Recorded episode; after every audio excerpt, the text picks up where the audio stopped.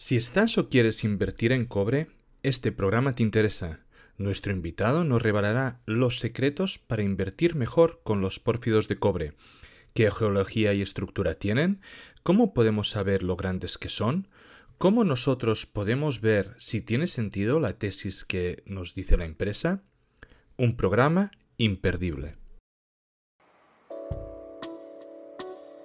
Bienvenidos amantes del subsuelo, bienvenidos a Charlando de Minas, el podcast en español para aprender e invertir en el mundo de los recursos naturales. Bienvenidos a Charlando de Minas, el primer y único podcast dedicado a la inversión minera en español. Hoy queremos hablar de cobre y para ello tenemos un invitado excepción. Hoy tenemos el honor de charlar con Francisco Camus. Francisco Camus es graduado de la Escuela Geóloga de la Universidad de Chile y cuenta con 52 años de experiencia en geología económica, que se distribuyen en 10 como geólogo de minas y 42 en exploraciones mineras. Dentro de estos, 20 han sido ocupados en posiciones de responsabilidad gerencial y desde el 2006 se desempeña como consultor independiente. Su carrera profesional la ha desarrollado principalmente en Chile, pero ha realizado adicionalmente trabajos de consultoría y exploración en México, Brasil, Argentina, Ecuador, Perú, Bolivia y Uruguay. Conoce yacimientos mineros de diversos estilos, producto de las numerosas visitas en Estados Unidos, Canadá, Australia, Papua Nueva Guinea, África, China y Europa. Su experiencia profesional se ha desarrollado mayoritariamente en los Andes de Ecuador, en Perú, en Chile y Argentina y en la faja lamárica de Arizona Sonora, evaluando y explorando yacimientos del tipo pórfidos de cobre, IOCG, ligados de cobre, plata, skarns y epitermales de alta y baja sulfuración. Académicamente, es autor y coautor de cerca de 30 trabajos Ah, principalmente en el extranjero, en revistas y libros ah, científicos de primer nivel. Ha sido editor y coeditor de cuatro volúmenes de la revista International, ah, International Economic Geology, que edita el Society of Economic Geologists de Estados Unidos, sobre temas relevantes de la geología económica de yacimientos de Chile y Latinoamérica. Ha publicado varios libros y recientemente ha publicado Historia de la exploración y geología de los yacimientos metalíferos de Chile, que me ha mostrado antes de charlar y que ha tardado más de cuatro años y tiene 1400 páginas y podéis, no podéis imaginar lo, gordo que es el libro.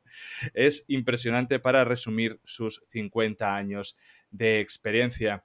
Así que para mí hoy es un honor tener esta grandísima charla sobre el cobre, sobre Chile y sobre el cobre en Chile. Así que buenos días, uh, uh, Francisco, ¿cómo estás? Bienvenido a Charlando de Minas. Yo muy bien, muy bien, muy, muy entusiasmado con esta comunicación y espero poderla, que la podamos realizar en forma eficiente. Claro que sí. este es, uh, como le comenté a nuestro invitado, un programa educativo y vamos a aprovechar que tenemos un geólogo de su experiencia para que nos pueda contar las cosas básicas que todo inversor interesado en el sector, en el cobre, debería saber sobre los yacimientos y exploración de cobre. Y también intentaremos entender la situación actual de la exploración en el país. Para aquellos oyentes que estén escuchando esto en formato podcast, yo eh, le pasé a Francisco eh, las preguntas y he preparado unas diapositivas para que podamos comprender mucho mejor sus explicaciones teóricas y tengamos ese soporte visual. Como siempre, esas diapositivas ah, estarán colgadas en formato PDF para que cualquiera las pueda descargar desde la página web de Charlando de Minas. Así que sin más, vamos a empezar con, las preguntas. Ah, la primera que tenía aquí apuntada es ah, para usted, ¿cuáles son los principales tipos de depósito de cobre y cómo difieren en términos de geología y mineralogía? Y sobre todo también interesante saber qué tamaño y grado suelen tener cada uno de ellos.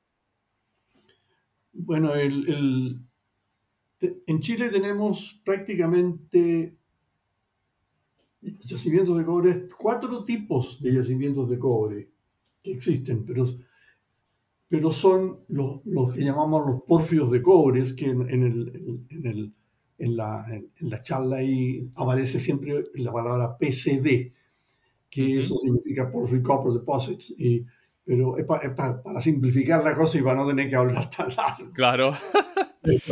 pero, el, el, yacimiento principal que existe en Chile y, y es por lo demás el, el principal yacimiento, el estilo de mineralización de cobre que existe en el mundo, son los porfios de cobre. Y si, eh, después de eso aparecen los yacimientos que llamamos IOCG, que en Chile se conocen 23 yacimientos se han descubierto, y los yacimientos de cobre plata, que son depósitos que existen solamente en Chile.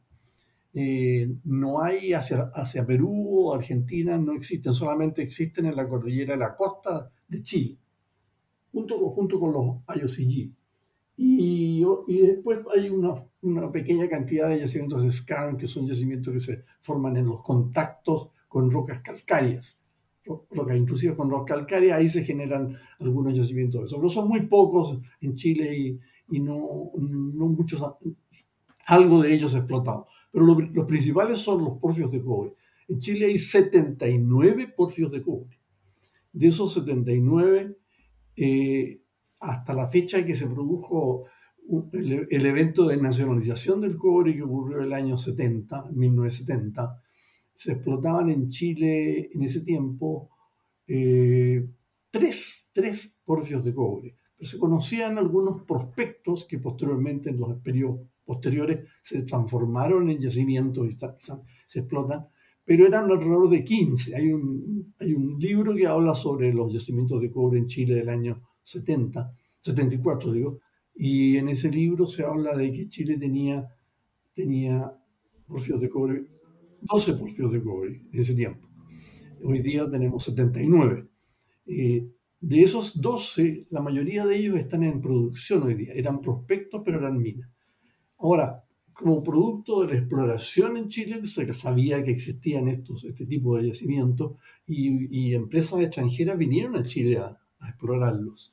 Y, el primero de ellos es el Teniente, que fue puesto en producción en 1905, en, cuando ya estábamos en plena revolución industrial y se había descubierto la electricidad. Y por lo tanto se necesitaba cobre para poder hacer las líneas eléctricas era la época de Edison, ¿no es cierto? Eh, en esa época, y cuando este gallo puso, eh, electrificó una parte, unas cuadras en la ciudad de Nueva York, ¿verdad? Esa historia es más o menos conocida. Y, y, por supuesto que eso generó una necesidad de, de, cobre impresionante y todos empezaron a buscar dónde había yacimientos de cobre. Por supuesto que se sabía de que en Chile había, porque ya al inicio de la revolución industrial Chile era, fue un proveedor de cobre para Europa cuando empezó en Inglaterra y los otros países en Europa. Y Chile hubo un tiempo en que, por periodos muy cortos, eso sí, eh, fue prácticamente el principal productor de cobre que había en el mundo. Pero cuando hablamos de producción de cobre, hablamos de una época en que se producían en el mundo 400.000 toneladas. Hoy día sabemos que son como 18, 19 millones de toneladas. Pero en ese tiempo, y Chile proveía eso. Ahora eso venía de, no de porfios de cobre, porque no se, no, no se conocían, sino que de, de, vetas, de manto, el cuerpo muy chico, y en que, se, en que se explotaba la parte superior de los yacimientos, la parte que se, estaba expuesta a la superficie, y que era fácil de explotar y fácil de extraer, porque no era, era blanda, estaba muy oxidado la, la, minería. Entonces, e, eso ocurrió en esa época. Entonces, el, pero con la exploración que se inició, el boom de exploración que se inició a partir del año 75, se pusieron en evidencia aquellos prospectos que venían de antes, entre ellos los 12 que yo mencioné antes, y, y empezó un, un, un, programa, programas de exploración impresionantes que han llegado hasta el día de hoy, se ha gastado en exploración en Chile hasta el año, no, hasta, hasta el año pasado, hasta, hasta el 2022, como 12.500 millones de, toneladas, de, dólares en exploración en el país. Pero eso ha disminuido un poco en los últimos años, igual que ha pasado en, el resto del mundo, que ha habido una tendencia a, disminución de la exploración, pero que estoy seguro de que tendrá que eh, reiniciarse, o sea, retomarse la exploración, porque Chile, en el caso particular de Chile, llevamos alrededor de 10 años en que no hemos puesto en producción ningún yacimiento importante. Entonces, eso está. O sea, los yacimientos en el fondo que hablamos son eh, tres tipos.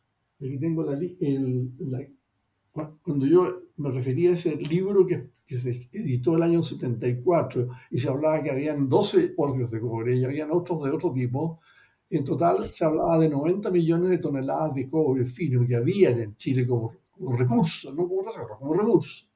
Hoy día Hoy día la cifra llega a, digamos, incluyendo lo explotado y lo reconocido, tenemos 900 millones de, 900 millones de toneladas de cobre fino, contenido por recurso, lo que es una barbaridad. O sea, que Chile en realidad, desde el punto de vista del cobre, es como la Arabia, Saudita con el, con el petróleo. el petróleo. ¿no? cosa aquí Ahora, eso no significa que se haya encontrado todo.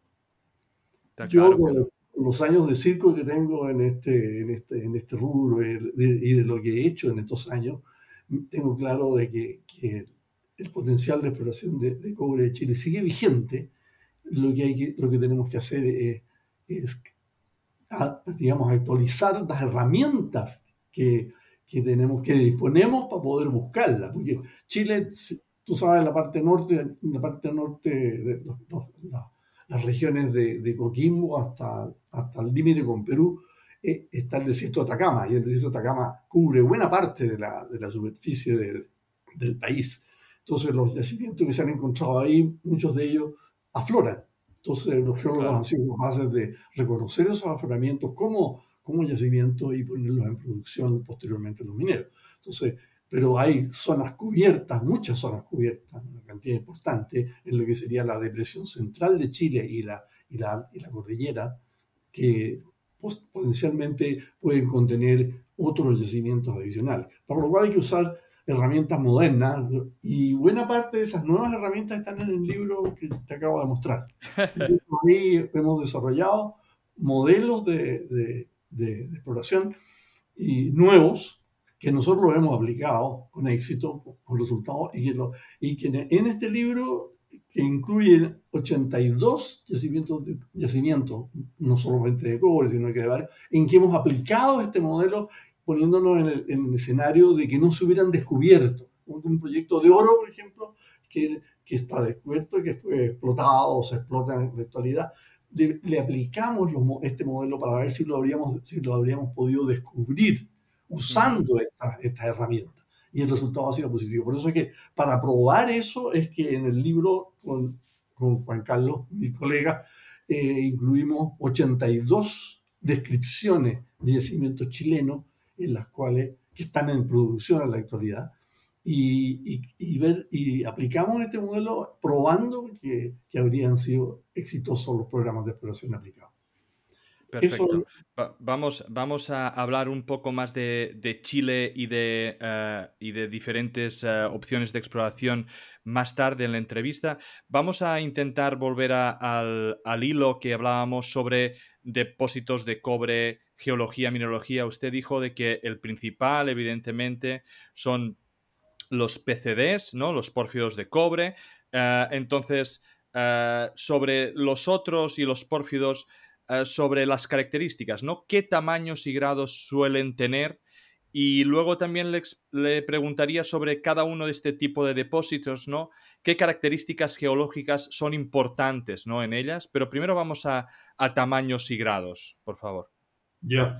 Bueno, los principales, los, los porfios de cobre son yacimientos tan grandes, los que hay en Chile, fuera de Chile también, por eso que si, si, quieres tú podemos mirar la, figura 1, esa que se ve el cordón circunpacífico, porque ahí se ilustra la ubicación de los, de los yacimientos de los porfios de cobre que tienen, que, que, yo llamo los gigantes, yo los llamo gigantes, hay otros autores que tienen otro nombre, pero yo les llamo gigantes a todos aquellos que tienen más de 10 millones de toneladas de cobre fino contenido. Entonces ahí se ve la lista y por, por en distintos sectores del, del, del, circunpacífico, pero donde está la mayor concentración es en Chile, el sur de, de, de Perú y el noroeste de Argentina hay uno o dos, pero en Chile básicamente son los más grandes. En Chile, con más de 10 millones de toneladas de cobre fino como reservas y recursos hay como una, una docena. Y, lo, y, y, de los más grandes que existen en el mundo están ahí, eh, incluyen, por ejemplo, el, el, el más grande de todos, yo diría que es eh, Andina Disputada, que yo le llamo Andina Disputada, es un, es un porfio de cobre que está explotado en la actualidad por dos empresas, Codelco por una parte y Anglo, ah, Anglo American por otra parte. Miti Miti está dividido. Es un yacimiento probablemente que tiene más de 200 millones de toneladas de cobre fino contenido. Es el yacimiento más grande que existe en, el planeta. Eh, otros, otros, tan grandes como esos son Chuquicamata, que tienen tamaños del orden de 100, 100 millones, escondida también como 100 o 120 millones. Son de ese tamaño. Ahora, los otros, los otros yacimientos, si bajamos un poquito de escala, vamos a estar con yacimientos como de 30, 40 millones, hasta llegar al límite este inferior que puse yo de 10 millones, que serían los, todos aquellos que yo llamo gigantes. Ahora, fuera de Chile, tenemos algunos, hay como tres o cuatro en Estados Unidos, en el suroeste de Estados Unidos, y ahí, y ahí está el más grande que tienen, que tienen en, en, Estados Unidos, que es el Bingham Canyon, que está en el estado de Utah, que es un yacimiento que tiene como 50 o 60 millones de toneladas. Otro gigante está en Mongolia, que es Oyutolgoy, que es un yacimiento que tiene, que es comparable en tamaño con algunos de los chilenos. En, en, este momento no tengo la cifra exacta, pero es algo cercano, tiene que ser a los 100 millones de toneladas. Y ese yacimiento eh, tiene una tiene columnas mineralizadas, estos gigantes columnas mineralizadas de un kilómetro a dos kilómetros verticales. Los chilenos son los más profundos, los más, los más grandes en términos de columnas mineralizadas eh, Teniente tiene sobre 2 millones, Chuquicamata tiene también sobre 2 millones de, de columna mineralizada. Mm. Entonces ahí, bueno, eso lo vamos a dejar para después, porque es importante eso para los modelos que vienen. ¿eh? Y, hay, una, hay una figura que yo incluí, el, el, el, modelo de sistema mineralizado que yo le llamo, que aparece ahí, creo que es la figura número 3 o 4, no me acuerdo. Eh, y ahí aparece entonces un, un, modelo de un porfio de cobre pero que ahí, si tú te fijas, hay más o menos la columna que está indicada ahí debe ser un poco más de un kilómetro. Entonces la pregunta que hay, y eso lo vamos a discutir más rato, ¿por qué? ¿A dónde, dónde parten? ¿Cómo, ¿Cómo es el fondo? Que esa es la pregunta que uno tiene en este momento para saber cómo explorarlo. Porque algo le pasa a estos yacimientos, a estos, ese, ese modelo que hay ahí, que es de un geólogo muy, muy famoso, que es el Richard Sillito, es del año 2012, y es el modelo más robusto y más reciente, más aceptado por toda la comunidad. Y que después lo podemos describir qué es lo que tiene, pero ese no, no dice qué es lo que pasa debajo. Entonces, el yacimiento, y ese, esa es la clave del asunto. Y esa respuesta nosotros creemos, estamos dándola en este modelo que incluimos en, en, el, en el, libro. Entonces, eh, ha quedado súper claro, los pórfidos son, pueden ser grandes, gigantes o, increíblemente grandes, ¿no? Ah, y, entonces, ¿qué, ¿qué, grado suelen tener? Digamos? Bueno, las leyes, las leyes varían, yo diría, de los lo más grandes pueden tener, eh, en, bueno, en promedios 0,6, 0,7% de cobre, con sectores que pueden tener hasta 2%. Y los más pequeños eh, y que, de acuerdo a, sus características, la arquitectura que, que, muestren, se pueden incluso explotar con leyes de 0,4 o 0,5%. O sea, esas son leyes. Depende de la mineralogía, eso lo podemos hablar más rato. Ah, y los que no son pórfidos, digamos que los otros tipos, digamos, ¿qué tipo de tamaño suelen tener y qué tipo de grado? El, los otros tipos, el, el, más importante y que tiene expresión también fuera de Chile son los IOCG. Los IOCG eh, se descubrieron por primera vez en Australia, en, en, en, Australia del Sur, y el norte de Adelaida, por ahí en ese sector. Es un yacimiento que se llama Olympic Dam, pero que es, una, es un, yacimiento muy grande. Ese tiene como, debe tener como 700 millones de toneladas y de, recursos, está siendo explotado en la actualidad, pero es, a diferencia de los porfios, los porfios son en general la ley, la ley, el grado que tienen, eh, fuera del cobre, generalmente tienen, tienen eh, molibdeno. Pero el molibdeno ocurre en los paraísos y el molibdeno es eh, beneficiado, también se recupera.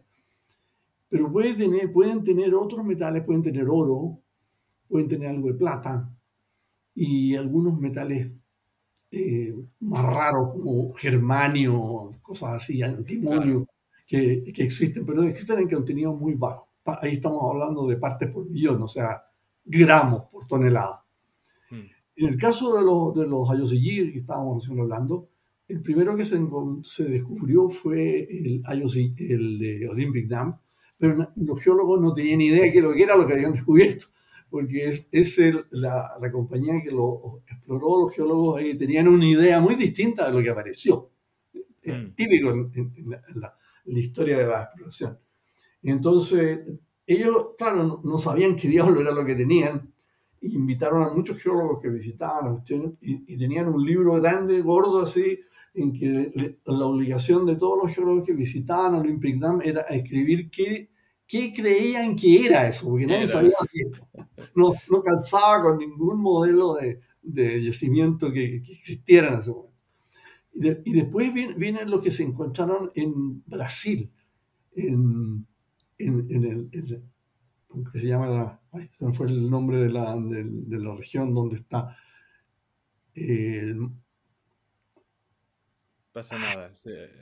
Bueno, bueno, no importa, pero en el, ya me voy a acordar el, nombre de la, del área. Y ahí se encontraron una serie de yacimientos de, de, de este tipo. Tenían que, entre paréntesis, el, yacimiento de Olympic Dam es bastante antiguo, es un yacimiento que tiene 1700 o 1800 millones de años, o sea, estamos hablando del Proterozoico Bachá. Y, y, estos yacimientos de Brasil también son un poco más jóvenes, pero igual de, de antiguos. y esa es una característica que tienen estos yacimientos en el, en el mundo, donde ocurren. Ocurren en Australia, ocurren en Brasil, donde está... Ahí ahora me acordé de uno de Brasil, que es Salobo y, y, son también yacimientos muy interesantes, muy ricos. Cuando uno mira esa, la mineralización que ahí ocurre, es muy, muy, muy densa, ¿eh? tienen leyes muy, muy grandes, mucho mejores que los porfios mucho mejores que el de Olympic Dam. El, y entonces, y esos son básicamente cubre y algo de oro. Eh, y se explotan Minas Gerais, Minas Gerais está. Minas Gerais. Minas Gerais. Y nosotros, como Codelco, en mi época como gerente de exploraciones, descubrimos un IOCG en Brasil, en Minas Gerais. Se llamaba Boa Esperanza. Pero no era muy grande, tenía como 100 millones de toneladas. Eh, bueno, nosotros hablamos con eso en, yacimiento. Eh, eso es bastante, pero, pero bueno, para los niveles con que uno trabaja, 100 eh, millones es un yacimiento chico. Y, pero Codelco lo vendió lo vendió a una compañía brasileña porque estaba fuera del, del nivel, digamos, del tamaño de los yacimientos que explotaban. Esos yacimientos son más, las, las leyes son mayores que las que tienen los porfios. O sea, estamos hablando de leyes que pueden ser sobre 2%, generalmente. Tamaño no es tan grande, no son tan grandes, los de Brasil no son tan grandes, pero, pero de todas maneras son muy importantes. Y el tercer grupo de, de, de yacimientos de IOCG son los de Chile hay tres yacimientos del Paleozoico, hay yacimientos del Proterozoico y hay yacimientos del Cretácico que son los chilenos, que son más recientes. Y estos IOCG que tenemos en Chile, que son en total son 23, estos, algunos de ellos ya existían en Chile, pero no habían sido identificados como tales.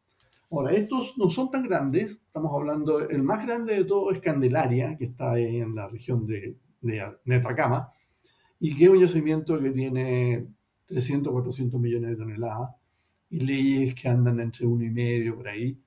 Están en producción. Candelaria lleva más o menos unos 20 años en, operación y eh, son yacimientos que en cierto modo están asociados, en mi opinión, tienen una relación con los yacimientos de fierro. O sea, hay, hay una conexión ahí entre ese tipo, por lo menos los chilenos. Y, y, después hay una pila de, de, otros más, como son, como te digo, son 23 los que yo tengo identificados. Y, pero esos no son tan grandes como, o sea, estamos hablando de yacimientos de 10, 15 millones, 20 millones de toneladas. Pero con leyes también altas, con leyes de algunos de 2%, 1,5%, 2%. Y tienen oro, siempre tienen oro. eh, porque por eso es el nombre de IOCG, es Iron Oxide Copper Gold, y, tienen oro. O sea, se, recupera el cobre y se recupera el oro. El oro. Y, el fierro, eh, en el caso de Candelaria, el fierro lo, lo, aprovecha a partir de los relaves que, se, que produce Candelaria, los, lo explota la compañía minera del Pacífico, que es la, empresa fierrera chilena. Ellos tienen un tratamiento que toman este, este relave y son capaces de, de subirle la ley y, venderlo como, como pellet feed. Muy bien. Entonces, ahora podemos ir un poco sobre todo a estos depósitos de pórfidos, ¿no? ¿Qué características geológicas son importantes ¿no? para la formación y cómo influyen entonces tanto en la exploración como en la extracción de los minerales? yo te voy, a, explicar el, modelo tradicional de los pórfidos de cobre y, te, voy a llevar a lo que yo, a lo que yo creo que es es la realidad de hoy día. Los pórfidos de cobre siempre fueron reconocidos como un, son cuerpos mineralizados eh, de tamaños que pueden ser de un par de, kilómetros cuadrados. te pongo el caso de Chucky, que, es de 4 por 3, o sea, una tremenda cuestión. Y lo que aflora es que uno lo puede ver. Entonces, es eso, es la mineralización que ahí ocurre, es generalmente mineralización sulfurada, que se asocia a un cuerpo intrusivo que es un cuerpo que sería el que habría traído la mineralización y del cual se habría separado estos sulfuros, estos sulfuros de cobre para generar el cuerpo mineralizado. Esos, esos cuerpos de sulfuros son básicamente los minerales que lo componen son calcopirita, son sulfuros de cobre, cobre y fierro, calcopirita, bornita, eh, son los sulfuros primarios y acompañan eso un pirita, que pero la pirita tiende a estar ubicada en el entorno del, cuerpo, de este cuerpo mineralizado. Ahora, eh, cuando estos, estos yacimientos, este tipo de yacimientos, tanto en Chile como en, todos los lugares donde ocurren, cuando son expuestos a la superficie, el solo hecho de que tengan pirita hace, y, cuando están expuestos en unos ambientes eh, con poca, con algo de lluvia o, y, temperatura, se oxidan los sulfuros, y especialmente la pirita, la pirita es oxidada y forma sulfato de fierro. Y ese sulfato de fierro empieza a profundizar y sulfato de cobre, además. Entonces, el sulfato de fierro se fija en superficie, en la parte superior del sistema, y genera una serie de minerales colores amarillo, café, eh, que nosotros llamamos limonitas, y que tienen distintos nombres, pero que el nombre general es limonita, pero que cuando uno los ve, cuando uno ve eso, ya sabe que esos son, son productos de la oxidación de sulfuro. O sea, es un elemento muy importante para tomar una decisión si el prospecto que uno está analizando y, y, el cuerpo mineralizado está aflorando, eso podría estar representando la, la presencia de un porfio debajo. Ahora, ¿qué sucede? Que es, y eso se puede extender 100 metros, 200 metros en profundidad y deriva hay un, el límite de inferior de eso es el nivel, nivel freático, o sea, donde, está, donde llegue el agua. Entonces, ahí suceden dos cosas. Debajo de, de esa parte de, de digamos, oxidada, empiezan los sulfuros, pero ya unos sulfuros secundarios que llamamos, que es un que se incrementa el contenido de cobre. Por eso, que por eso que los porfios son tan importantes porque este, estos procesos que, que, que, sufren son muy favorables desde el punto de vista económico, porque un, yacimiento que puede tener en primario en la parte superior del yacimiento, a la parte que uno, ve oxidado, cuando, antes de que se oxidara, eso podría haber tenido un 0,5 o 0,8% de cobre, y se oxidó el cobre que, que percoló en forma de, de, sulfato, de sulfato de cobre, sí. se precipita bajo la zona freática, del nivel freático. Se precipita sobre los sulfuros primarios que están abajo, que son los que yo te mencionaba, calcopirita, eh, bonita. La pirita siempre está en, la, lateral, siempre es marginal. Pero esos minerales. Y esos, esos sulfuros primarios se transforman, son a su vez sulfurados, se produce un proceso de sulfuración que hace que tanto la pirita, tanto la calcopirita como la bornita se transforman en un sulfuro secundario que es la calcocina. Ahora, ¿qué características tiene la calcocina? Que tiene 80% de cobre. Es el contenido del mineral. Ahora, eso baja, desciende y por supuesto que hay una sonación, porque el proceso más fuerte ocurre inmediatamente bajo la línea de, la línea de freática, al nivel freático, ahí donde tú tienes las leyes más altas de enriquecimiento, pero que a medida que vas bajando, eso va disminuyendo y pasas a otro sulfuro. Esto voy a hablar de uno más nomás porque es bastante complicado y son muy enredados los nombres. El que sigue es la cobalina. La cobalina puede tener, qué sé yo, un 40 o 50% de cobre. O sea, tiene menos que, la, que, la, que, la, que los otros, digamos, que la bonita enriquecida, digamos. Entonces uno puede, por lo tanto, las zonas enriquecidas de cualquier porfio de cobre son muy apetecidas desde el punto de vista metalúrgico, porque el contenido de cobre ahí es muy alto. Entonces el, el, producto de eso, ya sea un, cátodo o un concentrado de cobre, tiene una ley muy grande. Puede tener, de, las leyes generalmente de los, de los concentrados varían entre 28 hasta 45%. Ahora, ¿qué es lo que sucede en la parte superior? Porque el proceso de, oxidación puede seguir, puede erosionarse más. Entonces, tu, zona, tu limonitizada, o sea, oxidada, puede ser erosionada con el tiempo y tú accedes a la zona secundaria que existía, que se formó bajo el nivel freático, y esa zona empieza a ser oxidada. Pero esa zona, esa zona tiene sulfuros muy altos, tiene leyes de cobre muy altas, puedes tener, puedes tener una calcocina que tiene 80% cobre y que de repente es oxidada porque accede a la superficie. ¿Qué es lo que pasa ahí? la calcocina es oxidada a otro mineral, a un mineral de, de, oxidación y se forma una zona de oxidación. Entonces, en el fondo, todo este proceso te va enriqueciendo el yacimiento. O sea, un yacimiento que tiene el proceso de enriquecimiento secundario, el proceso de oxidación, es un enriquecimiento tremendamente rico y es lo que uno quiere. Por eso que tú estás evaluando un prospecto de porfio de cobre y empiezas a reconocer este tipo de cosas, eh, por supuesto que es, un, es un, un, un, ítem importantísimo. ese proyecto puede ser tremendamente útil. Yacimientos como Chuquicamata, como La Escondida en Chile, como Toquepala o, o Cuajón en Perú, son yacimientos muy ricos, y, lo mismo en Estados Unidos, Bingham Canyon, por ejemplo, todo esto. Son yacimientos muy ricos y que eh, multiplicaron varias veces, dos o tres veces la ley primaria que tenían. Y, y desde el punto de vista económico son un tremendo negocio.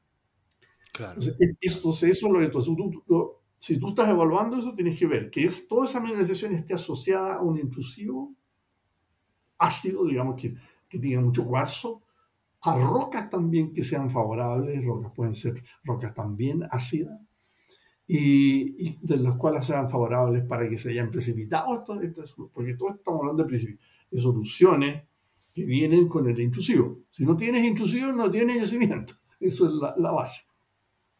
Y, entonces, ese modelo que tú ves en esa figura te está mostrando, te está mostrando la, la, la sonación que se produce de estos minerales.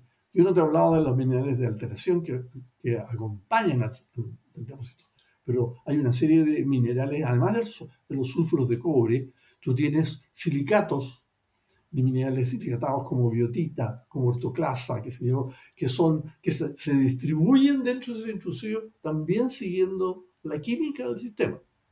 Todo el proceso químico te genera una asociación. Y ese es el otro elemento que tú tienes que usar para evaluar el potencial de ese tú, tú, sabes que la parte fundamental del yacimiento va a tener minerales potásicos, digamos, ortoclasa, por ejemplo, biotita, o sea, mincas que tengan, que tengan potasio en, su fórmula. Pero que esa, a medida que te vaya alejando del centro, donde está la mineralización de cobre, donde está la bonita, donde está la calcopirita, qué sé yo, y a medida que tú vas eh, los silicatos que se han formado son distintos. Ya no tienes potasio. Puedes tener en, vez de eso puedes tener fierro, puedes tener, te puedes tener calcio y ahí empiezan a, aparecer una serie de otros minerales que son, que nosotros llamamos propilíticos, que, que tienen colores, son los minerales verdes, que te forman una aureola alrededor de los minerales de color, como son las ortoclasas, las biotitas, que son colores mucho más claros. Entonces, el, ¿qué es lo que haces tú cuando llegas a un prospecto de cobre? Ves si hay un intrusivo, que el intrusivo sea interesante. No te voy a hablar de que, hay, que tú tienes que datarlo, porque eso da lo mismo. Eso, ya es más, más avanzado. Pero tú pivoteando tienes que ver qué, qué alteraciones de minerales de alteración se asocian a ser intrusivos.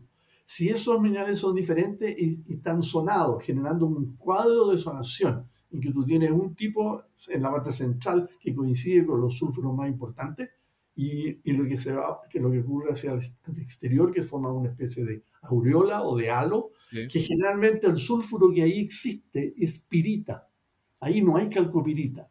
Por eso que las leyes que tú tienes en la zona pirítica van a ser inferiores a punto 3, punto 4, inferiores. Mientras que en el otro lado, las primarias vas a tener arriba de 1%.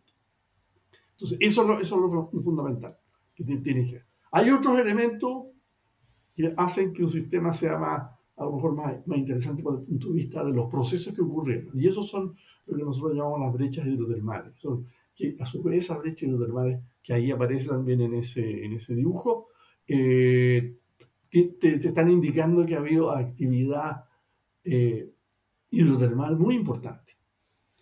Ahora, esas brechas pueden, te pueden interrumpir la continuidad de la mineralización, te pueden cortar a través del cuerpo mineralizado. Entonces, todas esas cosas son elementos que tú tienes que eh, analizar para poder definir el potencial que puedes tener. Y, eso y en la medida que tú puedas delinear el tamaño que tiene esas zonas de alteración que estoy mencionando y la distribución de los sulfuros, puedes tener una idea del volumen que puedes encontrar en ese lugar en particular. No, no, creo que Sí, ah, bueno, lo, que ha contado es, perfecto porque además muchas veces ¿no? la, mayoría de inversores eh, particulares no tenemos la, opción de ir a ver una mina, pero sí que muchos proyectos de exploración te muestran fotos ¿no? intentando justificar con los diferentes minerales que hay, las diferentes coloraciones ah, y entonces simplemente por el hecho de eh, un, inversor que está aprendiendo y que está mirando uno de esos proyectos puede entender los minerales que están asociados y los minerales que deberían haber eh, y poder identificarlos, eh, eso ya puede dar una seguridad a ese tipo de inversor a la hora de creer o no creer la tesis que de alguna forma está explicando la, empresa. para mí, la, la, siguiente pregunta que le quería hacer es, Ah, ahora pongamos que usted es, un inversor, ¿vale? O usted está queriendo invertir en, una minera que está explorando cobre y ha empezado pues, a hacer las primeras perforaciones. En términos de grado o en términos de tamaño, ¿Cuándo a usted eh, los números le empiezan a parecer interesantes? ¿O tiene usted algunos valores que diría, yo si no llega a estos valores, yo no invertiría aquí? Bueno, fundamentalmente el, tamaño de las, dimensiones que puede tener el sistema. O sea, un sistema, un sistema, voy a poner algunos ejemplos. el sistema, por ejemplo, Salvador Salvador, ese yacimiento fue el primer yacimiento que se descubrió en Chile. El primer porfio de cobre que se descubrió en Chile fue Salvador. Eso fue el año 55. Hmm. Y ese yacimiento tenía del orden de 500 millones de toneladas. Y es un yacimiento que tiene 2 kilómetros por un kilómetro y medio, algo así. En el tamaño de, que, en donde, en toda esta área que yo te, cualquier, la más área con el intrusivo, con, la alteración hidrotermal, digamos, que son todos estos minerales que forman esta zonación de, silicato, más los, minerales sulfurados.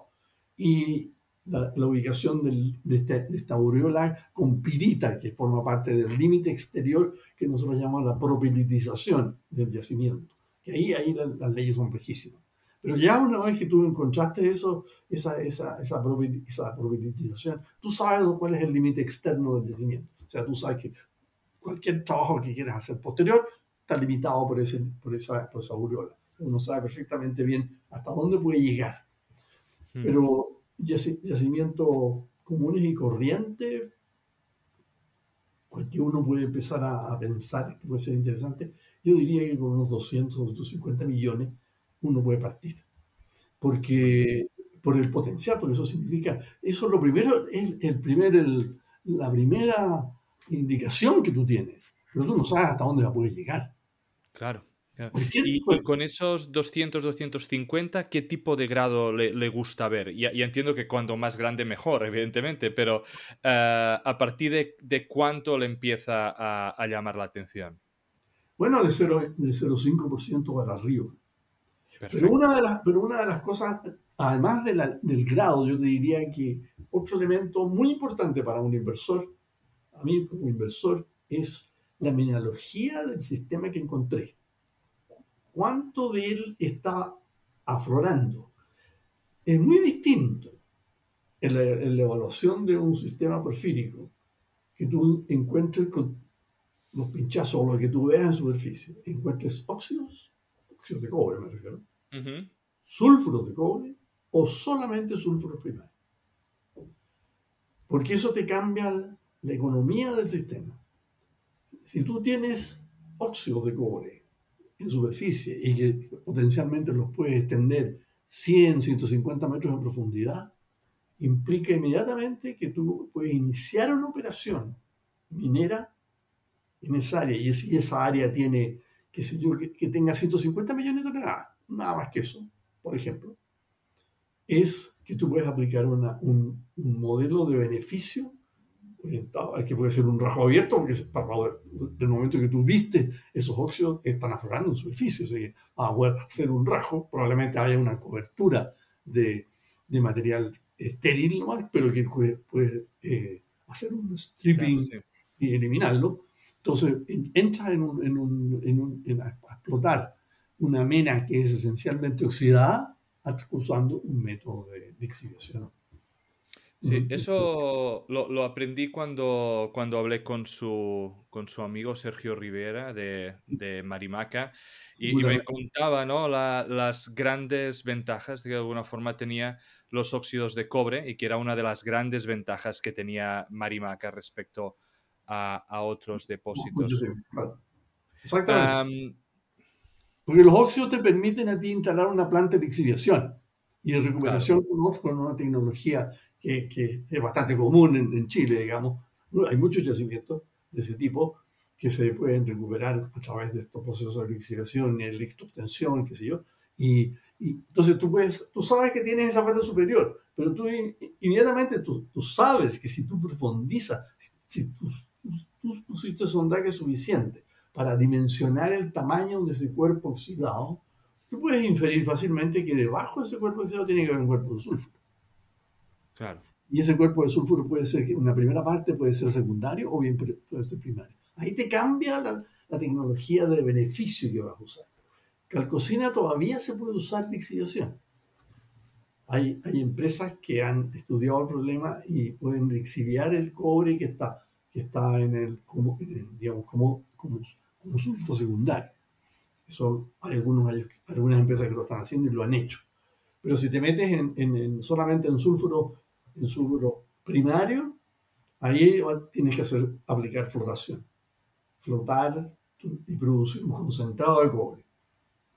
Por supuesto que el exiliado eh, tiene la ventaja de, beneficiar un, un, mineral exiliado, tiene la ventaja de que tú, el, líquido, digamos, la solución oxidada de cobre que estás sacando, la puedes llevar a un proceso de, de electroobtención y generar, sacar un cátodo inmediatamente el proceso es mucho más barato.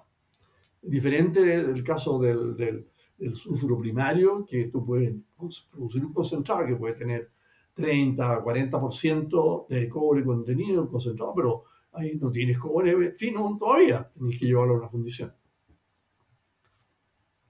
Sea, esas son los, las opciones que tiene. Ahora hay otro elemento también que, que es interesante verlo, que es muy corriente en Chile, no es no, hay, no, es, corriente en otros países de la, de la región eh, andina, que son la presencia de, de yacimientos, es decir, óxidos exóticos, de origen exótico. ¿Qué es lo que es? Que, que, también se puede usar como una herramienta de, que te permite inferir que puede haber también un pórfido de cobre de, cierto tamaño en, el, vecindario. Yo te hablé de un nivel freático. Sí. El nivel freático te marca el límite del, agua subterránea, ¿no es cierto? Y ese está, está recorriendo. Tenéis, tenéis, un, cerro donde se produce, está metido este intrusivo y, para los lados tenéis cambios de, digamos, de, ángulo del cerro. Bueno, el, el, nivel freático, a medida que tú vas llegando al borde del cerro, te, cambia de dirección. Pero ese, ese borde todavía tiene soluciones de, con cobre.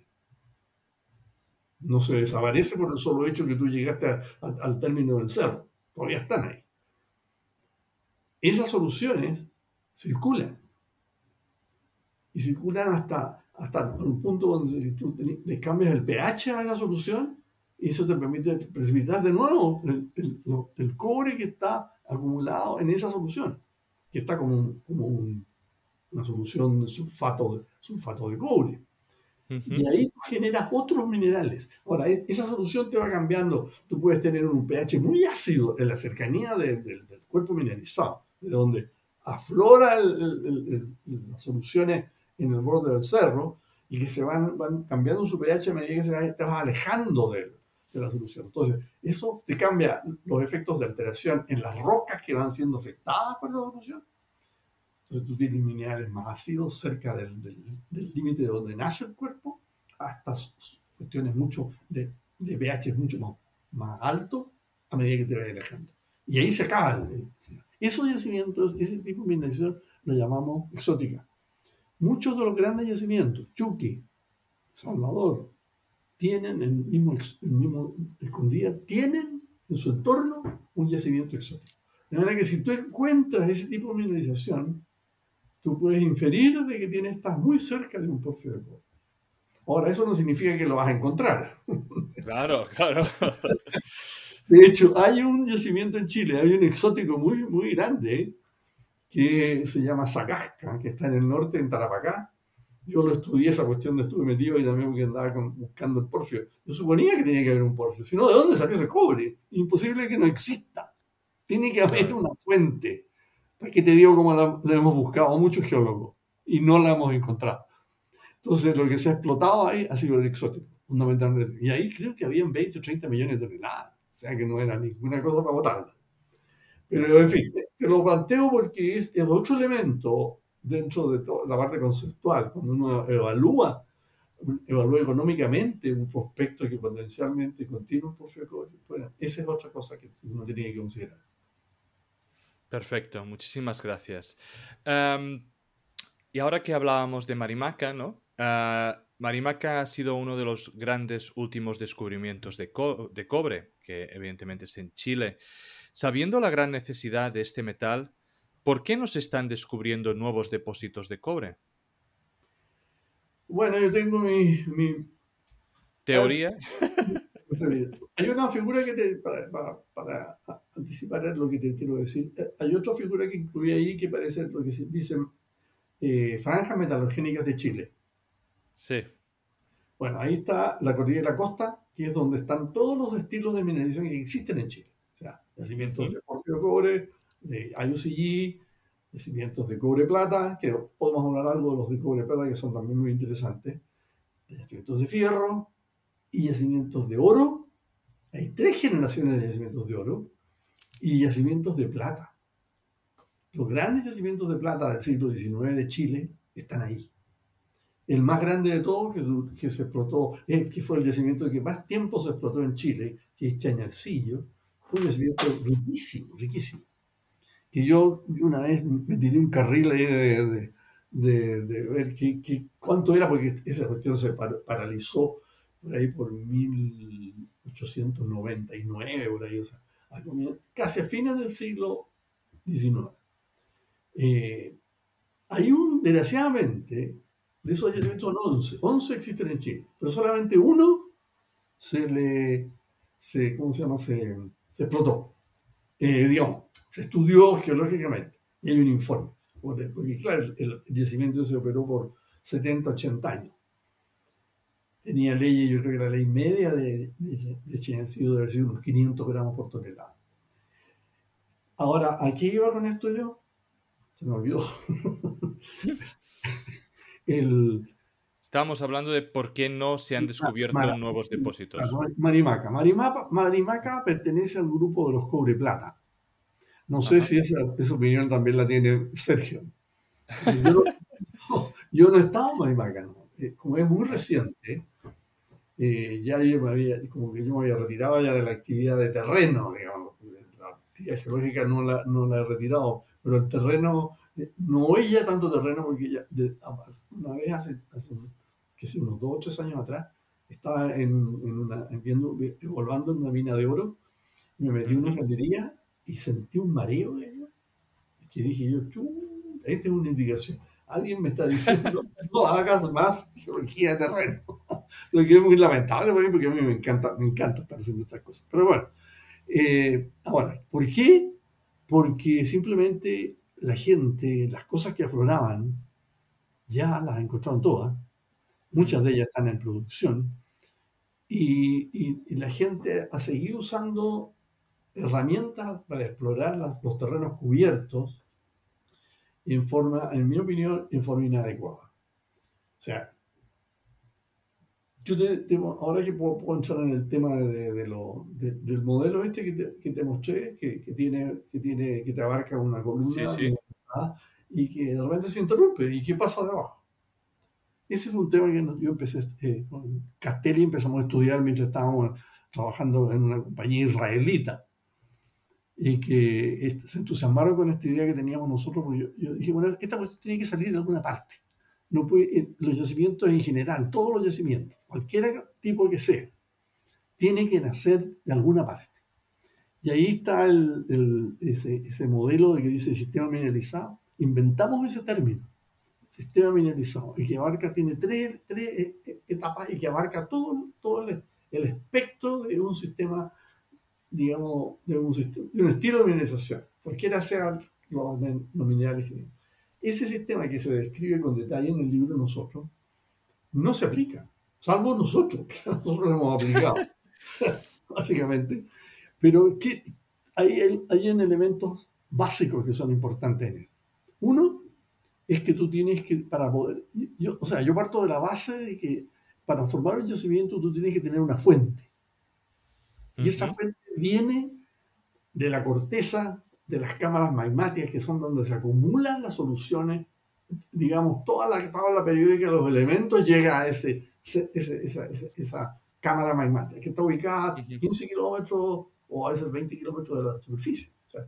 Nadie de nosotros, ningún geólogo, ha visto una cámara magmática, pero muchos geólogos que trabajan en la parte petrológica sí han estudiado las cámaras magmáticas en base a la expresión superficial de las rocas que afloran, digamos, han dicho estas rocas. Bueno, las cámaras magmáticas tienen la característica que tienen, tienen toda la tabla periódica los elementos contenidos. Tienen todos los minerales que había por haber que existen, están contenidos en esa. Y de manera que hay una acumulación de metales ahí que mientras tú no lo drenes, se va enriqueciendo, se va enriqueciendo, se va enriqueciendo. De manera que lo que uno tiene que esperar en algún minuto, de que se, para que se forme un yacimiento, tiene que haber una estructura que intercepte la cámara magnética, que está a 10, 15 kilómetros, por ejemplo, y ese fluido fluya hacia la superficie, primero con con minerales hidratados para formar un, cuerpo intrusivo. Por eso que ahí en ese mono aparece un cuerpo intrusivo, que es la etapa intermedia que tú tienes para, para llegar. Ese, ese, ese, cuerpo intrusivo lleva consigo una cantidad enorme de, de metales, todo lleva la, la, tabla periódica completa. Y además, y eso implica carbonatos, silicatos, etcétera de todo. Ahora, esa cuestión tiene que llegar a algún lugar, tiene que depositarse en algún lugar. Y ahí está el otro, el otro mono, que, perfil que se ve vertical ahí, que aparece una cámara magmática abajo, una estructura y, un lugar en, no me acuerdo cuál es, el 4 o el 5, y tienes que llegar a... por, eso, por, eso, que en ese dibujo te aparece que el, proceso se produce en contracción, ¿verdad? Tan horizontal en contracción. Lo que significa que el sigma 1 es, horizontal y el sigma 3 es vertical. Por lo tanto, tú tienes que encontrar en el camino, esa estructura tiene que encontrar en el camino una, una zona disruptiva que, que te permita que se pueda abrir, levantar, ¿me entiendes? Y por ahí empezar a meterse el intrusivo. Ahora el intrusivo no se mete como una gran masa entera, sino que se mete por capita. Ahora eso lo puedes ver tú, nosotros lo hemos visto en el terreno. Los geólogos no se han dado cuenta, pero lo hemos visto que son capitas de que tienen a veces 5 metros o menos. Está una encima de la otra. Ahora, nos falta el geólogo que haga el estudio de cada capita para ver qué edad tiene, qué composición tiene. Pero sí sabemos porque podemos ver, ver, esos, centros, esos centros en la realidad que tienen composiciones que varían desde rocas muy básicas, cuando hablo de rocas básicas, son rocas que tienen magnesio, que tienen fierro en cantidades importantes y, son generalmente bastante oscuras. Tú la ves en el terreno, la ves bastante oscura. Pero a medida que tú vas subiendo en, el intrusivo, va cambiando la composición del centro intrusivo. Se va haciendo menos básicas, haciendo lo que llamamos nosotros intermedias, con composiciones. Las, más básicas, los nombres de las rocas son dioritas, basaltos, o, y, y las, las, rocas intermedias son rocas más bien eh, granodioritas, hasta llegar a las rocas más ácidas, que serían las más superficiales. Te voy, a, te voy a mostrar un mono que también incluí para indicar ese, ese, ese, tema. Hmm. Entonces, ¿qué es lo que sucede? La, la unidad más ácida es la que, con, que lleva los, los, minerales los minerales que interesan, que uno está buscando, ya sea cobre, fierro, oro, plata, lo que sea. Entonces, eso llega hasta el, hasta el, hasta el final, a la parte superior de, de, la disrupción esta que estoy hablando. Ahora, ese intrusivo tiene que, tiene que meterse a través de una estructura, y esas estructuras son de alto ángulo, que es lo que ahí llamamos a escama gruesa. Las, las escamas gruesas son fallas que se forman y tienen, que tienen ángulos de 60, 70 grados. Por ahí asciende eso, asciende en forma subvertical, ¿verdad? Llega a, esta, esta, zona disruptiva, que como está en, la, subida es, eh, en condiciones contraccionales, pero cuando llega a la zona disruptiva, ahí, ahí tenemos un cambio en el, en el sigma, en un sigma 3, por ahí entonces tienes espacio tú para que el, el fluido se vaya metiendo. Y se va formando este, este cuerpo intrusivo que es subhorizontal. Subhorizontal. Entonces, ese, ese, ese, centro intrusivo subhorizontal contiene, lo, contiene el oro, la plata, el plomo, el zinc, el cobre, qué sé yo. Entonces, tienes que ver cómo, dónde concentra eso. Entonces, ahí entra la, la otra etapa, es que cuando tú estás haciendo esta cuestión, estás generando estructura secundaria, de segundo orden, ¿verdad? La, estructura, la escama gruesa es la escama principal, pero ahora metes otras, otras que son de, menor tamaño, y esas estructuras secundarias son las que controlan la ubicación de los, los, los, la mineralización que te interesa. Y eso forma, se forma en lo que ahí en, la figura esa aparece como foco colector. ¿Te que hay foco colector? Bueno, el foco colector, pueden haber varios focos colectores dentro de un centro intrusivo. Y eso significa que se pueden formar desde uno hasta, en el caso de Chile, hasta 10 focos colectores. 10 focos colectores tiene, por ejemplo, Andina Disputada, ahí en la zona central. 8 focos colectores tiene Chuquicamata, donde tú tienes Chuqui es uno, la RT es otro, MM es otro, el cluster Toki, donde están Toki, Genoveva, Quetena, etc. son 8. Eh, escondida tiene 6 y así. Entonces, esto que te digo yo es lo que uno, uno si, quiere explorar hoy día con herramientas modernas, tiene que tener claro este modelo. Entonces tú tienes que llegar a terreno, ubicar, eso lo hicimos nosotros, nosotros hicimos con el Castelli secciones horizontales, desde, desde Arica, donde está el morro de Arica en Chile, hasta el sur de una ciudad que se llama Vallenar, que está al norte de Serena, 26 secciones de 200 hasta 400 kilómetros de largo. Y ahí mapeamos todos los las escamas gruesas. Eso no está mostrado en, ninguna de esas figuras.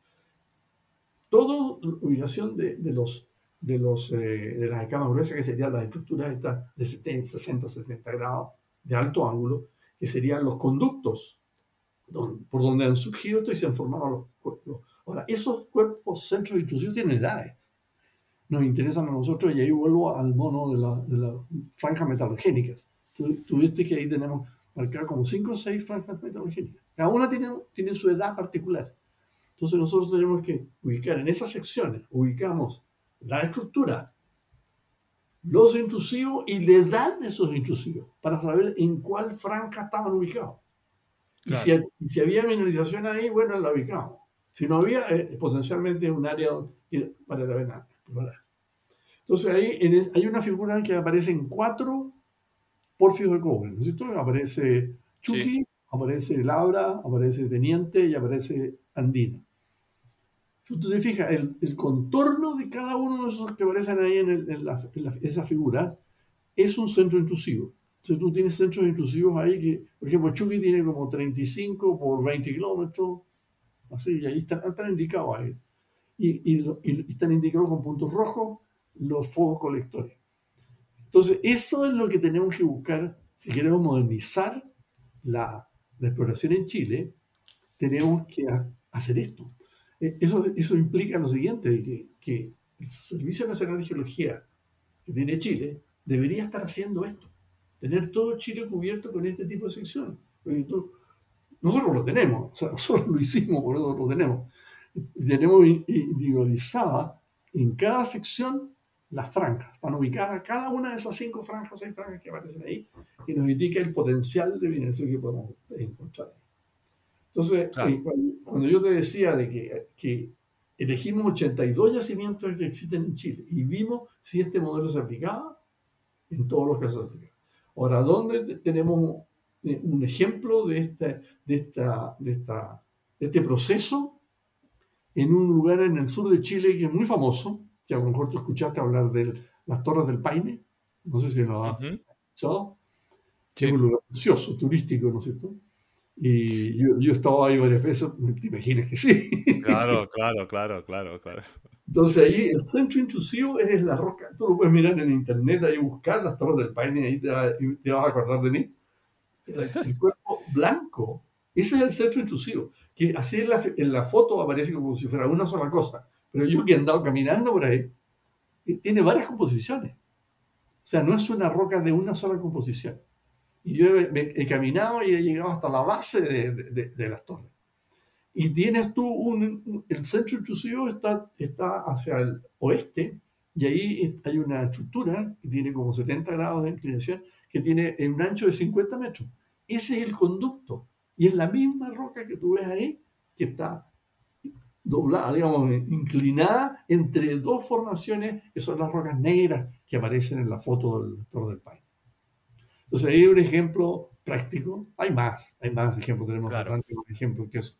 Pero ese, ese, porque es muy famoso, sirve para... O sea, muchos geólogos fueron ahí y lo interpretaron de, de las maneras que te puedes imaginar. Hasta que nosotros empezamos a hablar de, de, de que el Torre del Paine era un centro intrusivo. Entonces, eso, eso como nadie está, cambió su, su, su, manera de explorar. Todos buscan pelotitas donde sondear pero por cualquier método, pero un método científico, así como lo que yo te he explicado, que nosotros lo, nosotros lo, desarrollamos y nos fuimos al cerro y lo vimos y lo, qué sé yo, lo caminamos y agarramos Chucky y dijimos, bueno, porque eh, eh, cuando tú ves una falla, una de estas fallas, Chucky tiene una falla de, alto, de alto ángulo, pero nadie le daba pelota. Hicieron memorias con esa falla.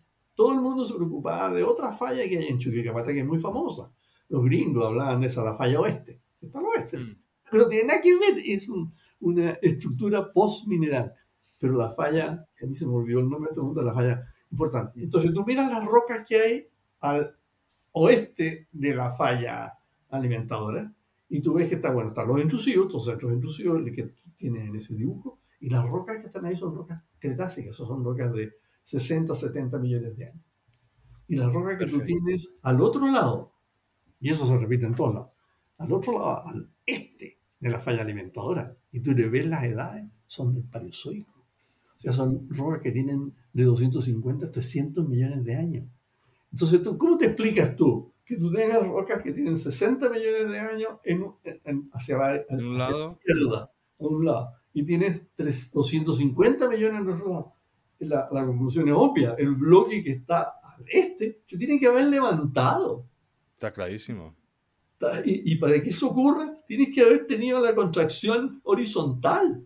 ¿Y eso, esa contracción de dónde viene? Del borde del contacto de la placa sudamericana con la placa del Pacífico. O sea, los elementos están ahí. O sea, no hay que ser muy inteligente para darse cuenta de Claro, claro, es lógico, lógico. No, yo eh, estoy súper agradecido de toda la explicación que nos ha dado. Además, creo que da mucha información para toda aquella gente que está empezando a, invertir o, hasta la gente que ya lleva tiempo a la hora de, intentar conocer los, los, depósitos. Ya llevamos más de una hora de, grabación, así que eh, le voy a, pedir... Haremos dos últimas preguntas eh, porque quiero saber su opinión, pero sí que le voy a pedir que, sea, que seamos un poco breves en, la respuesta. Intentar al menos. hablando, digamos, de, Chile, ¿no? Frontera de Chile, ah, toda la zona de la Vicuña, ¿no? En la provincia de San Juan, que está en frontera con Chile. Toda esa parte con filo del sol, los helados, tienen un potencial de exploración enorme y se están sacando unos resultados completamente increíbles. Pero evidentemente no deja de ser un depósito que está encima de, la, de, toda la cordillera, muy complicado seguramente de, explotar. Entonces, quería saber usted qué opinión tiene sobre las dificultades que pueda haber sobre la extracción de ese tipo de depósitos. Bueno, eh, tú lo has dicho, eh, va a ser bastante complejo, porque esta parte que prácticamente eso, son como tres yacimientos que están ahí que se Sí, sí. Hay, hay, uno que está más pegado a Chile, o sea, y al otro lado de Chile hay otro prospecto los helados, creo que se llama, uno que está en Chile. Y ese, ese, ese, que yo sepa se ha explorado poco, pero también han, sondeado y han descubierto que... Y está Caserones, Caserones es el único, de, pero que está más, un poquito más alejado, debe estar como de la mm. frontera, no sé, 10 kilómetros, una cosa así. Algo así, creo, sí. Pero bueno, en Chile hay experiencia en explotaciones de, de alta cordillera. Son complejas, son caras, pero se pueden hacer la primera que se hizo en Chile fue el Teniente, y eso fue en 1905. Y que tú te, echaste a andar una mina justamente, no está en la, en la, frontera, pero está en los cerros ahí parada. el caso de Pelambres también, que está pegado a Argentina. Eh, sí, efectivamente son, son, son proyectos muy, muy caros para poder echarlos a andar. Además, tenés que crear, construir el acceso, la infraestructura para que la gente viva ahí. Tiene Pascualama también es otro ejemplo, en que tenía un pedazo del yacimiento en Argentina, y, pero la mayor parte en Chile, pero ahí tiene, tenemos problemas, que esos son uno de los problemas que tiene Chile en este momento para la exploración. Que, y yo creo que porque le han puesto todo tipo de problemas a los, los grupos ambientalistas y los grupos indigenistas, y de hecho Pascualama día que es un tremendo yacimiento, uno de los yacimientos de oro más grandes del mundo, está parado. No se puede es, es, exactamente la otra pregunta, así que ya le haré la pregunta y así usted puede tener un poco más de tiempo para desarrollarlo, ¿no? Eh, estamos uh, viviendo una época de cambio en Chile uh, con un gobierno nuevo de izquierdas, están intentando una nueva constitución, ha, ha habido muchas protestas últimamente, cierres de, de minas o, o, o, paradas de minas uh, importantes muchos grupos ambientalistas que están parados ciertos proyectos. Entonces, para mí es, ah, habiendo ¿no? toda la historia que usted ha descrito, toda la experiencia, ¿cómo ve actualmente la industria minera en, Chile? ¿Cómo ve los próximos años? Y si cree que seguirá siendo referencia ¿no? en el sector de extracción de cobre mundial. Bueno, yo creo, no, no ha habido paradas de mina. ¿eh? Las paradas de mina han ocurrido en el Perú. Ahí, ahí donde sí ha habido, pero en Chile no, no hemos tenido paradas de minería. Pero efectivamente hay grupos de izquierda, de izquierda bien radical en Chile, que no quieren saber nada de minería. Entonces, por ellos se paralizaría todo eso. Y, nada, o sea, no tuviéramos nada de eso. Especialmente se, apoyan en, grupos indigenistas. Y eso es verdad, pero eso fue la filosofía de ese proyecto constitucional que se hizo y que se llevó a un plebiscito el 4 de septiembre del año pasado. Hmm. Ese proyecto, que era un proyecto radical que no, nos tenía aterrorizados a todos, me incluyo, fracasó. Porque el resultado final fue 68% por el rechazo y 32% por el apruebo. Por eso ya eh, todos los grupos de izquierda tuvieron que olvidarse, aunque no se han querido olvidar, porque según ellos esto ocurrió porque los chilenos son tontos. Entonces no se dieron cuenta de, la bondad de esta constitución. Entonces, y, así la andan diciendo por todo el mundo. Los, los, gallos que, que, promovieron esto todavía creen que lo pueden, lo pueden construir. Ellos querían construir, transformar Chile no en un país como Chile, se llama Chile, digamos, sino que en un país plurinacional que llama, en que los, los grupos indigenistas participaban y prácticamente le cambiaban hasta el nombre a Chile, la bandera a Chile, el himno a Chile, todo, todo, era otro país. Pero eso fracasó, porque además era ridículo. Tú sabes que la, la, el mayor rechazo de esa constitución vino de los, de los pueblos originarios.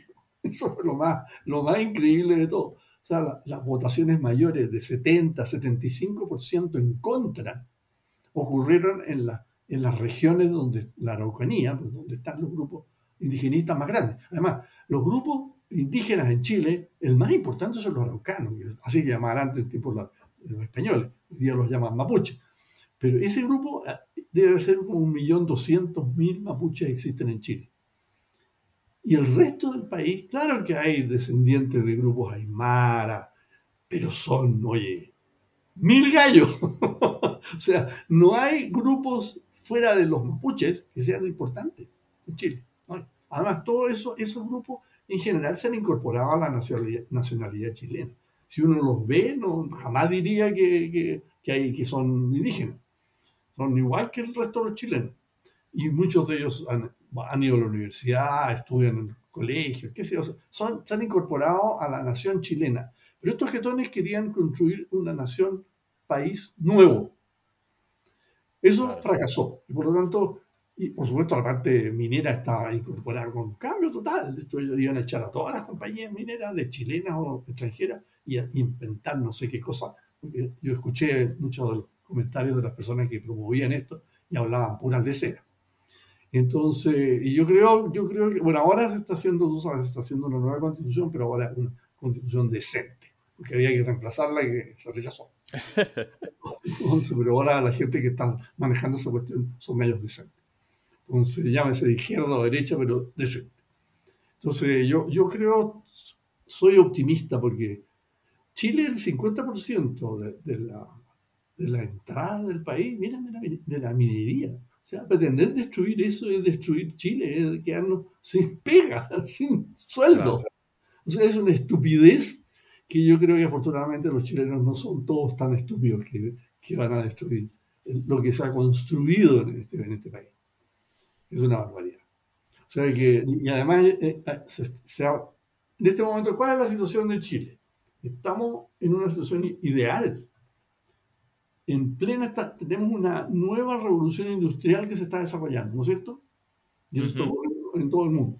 Están cambiando todas las cosas, la energía, el medio ambiente, todo se está cambiando. El potencial en Chile para hidrógeno verde es enorme.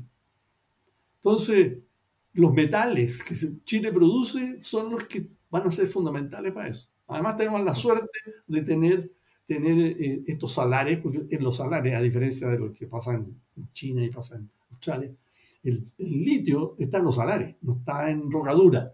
Entonces eso facilita la explotación en forma considerable. Y eso, afortunadamente, este, este, gobierno es de izquierda, pero tiene un problema. Está asociado con un grupo de centro izquierda. Entonces hay una, una pelea, no no pelea, pero que no se nota, no se nota, tratan de esconderla pero no hay duda que el grupo, los grupos radicales de izquierda, que está ahí el Partido Comunista y un grupo de, Frente Amplio que son amigos e íntimos de Podemos, del Podemos de ustedes, eh, esos gallos están tratando, esos son los promotores de estos cambios. Pero son tan ignorantes, es una pena decir esto, pero son tan empelotados, como decimos en Chile, que hacen una lecera detrás de otra. Las metidas de pata y errores que cometen son, son para llorar. Entonces, eh, yo creo que al final vamos a tener esta constitución nueva. Recién fueron derrotados cuando quisieron hacer un, nuevo, una nueva reforma tributaria. Les fue mal también. no lograron aprobarla en el Parlamento. Entonces, mira, yo estoy optimista. Yo creo que me confío. O sea, si estos tipos fueran muy inteligentes, uno podría estar preocupado pero afortunadamente no son muy inteligentes, no por el presidente.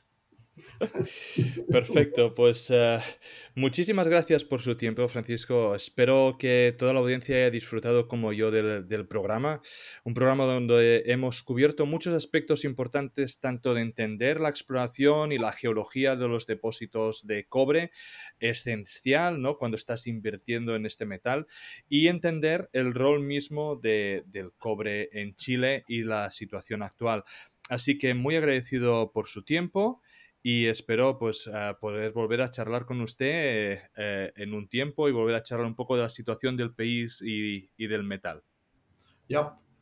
Eh, si tú quieres, te puedo mandar la, la, la ¿cómo se llama? ¿Dónde, ¿Dónde, conseguir este libro? Si, este, si es que te Perfecto, sí, si, no, si me lo envía, lo voy a poner en los comentarios, así cualquier persona que esté interesada en adquirir este libro uh, lo puede hacer mediante, mediante el link de los comentarios.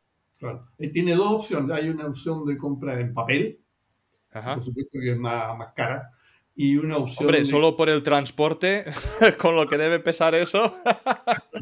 y, la, y, la, versión digital. Probablemente la digital, e, esa es más barata y por supuesto que es más fácil porque mandarla por, por, la red. Perfecto. Pues uh, espero que me lo pase por correo y lo pondré en los comentarios. Así que muchísimas gracias, Francisco.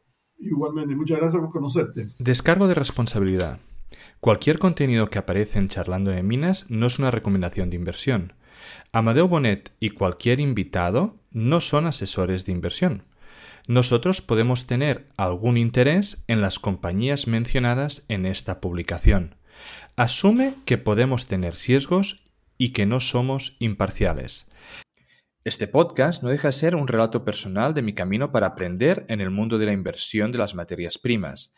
En este podcast vamos a intentar sacar contenido educativo, entrevistas con empresas y tesis de inversión para que juntos podamos aprender de este fascinante mundo del subsuelo. Si crees que el contenido vale la pena, por favor dale me gusta, suscríbete al canal y compártelo. Soy Amadeo Bonet, bienvenido a Charlando de Minas.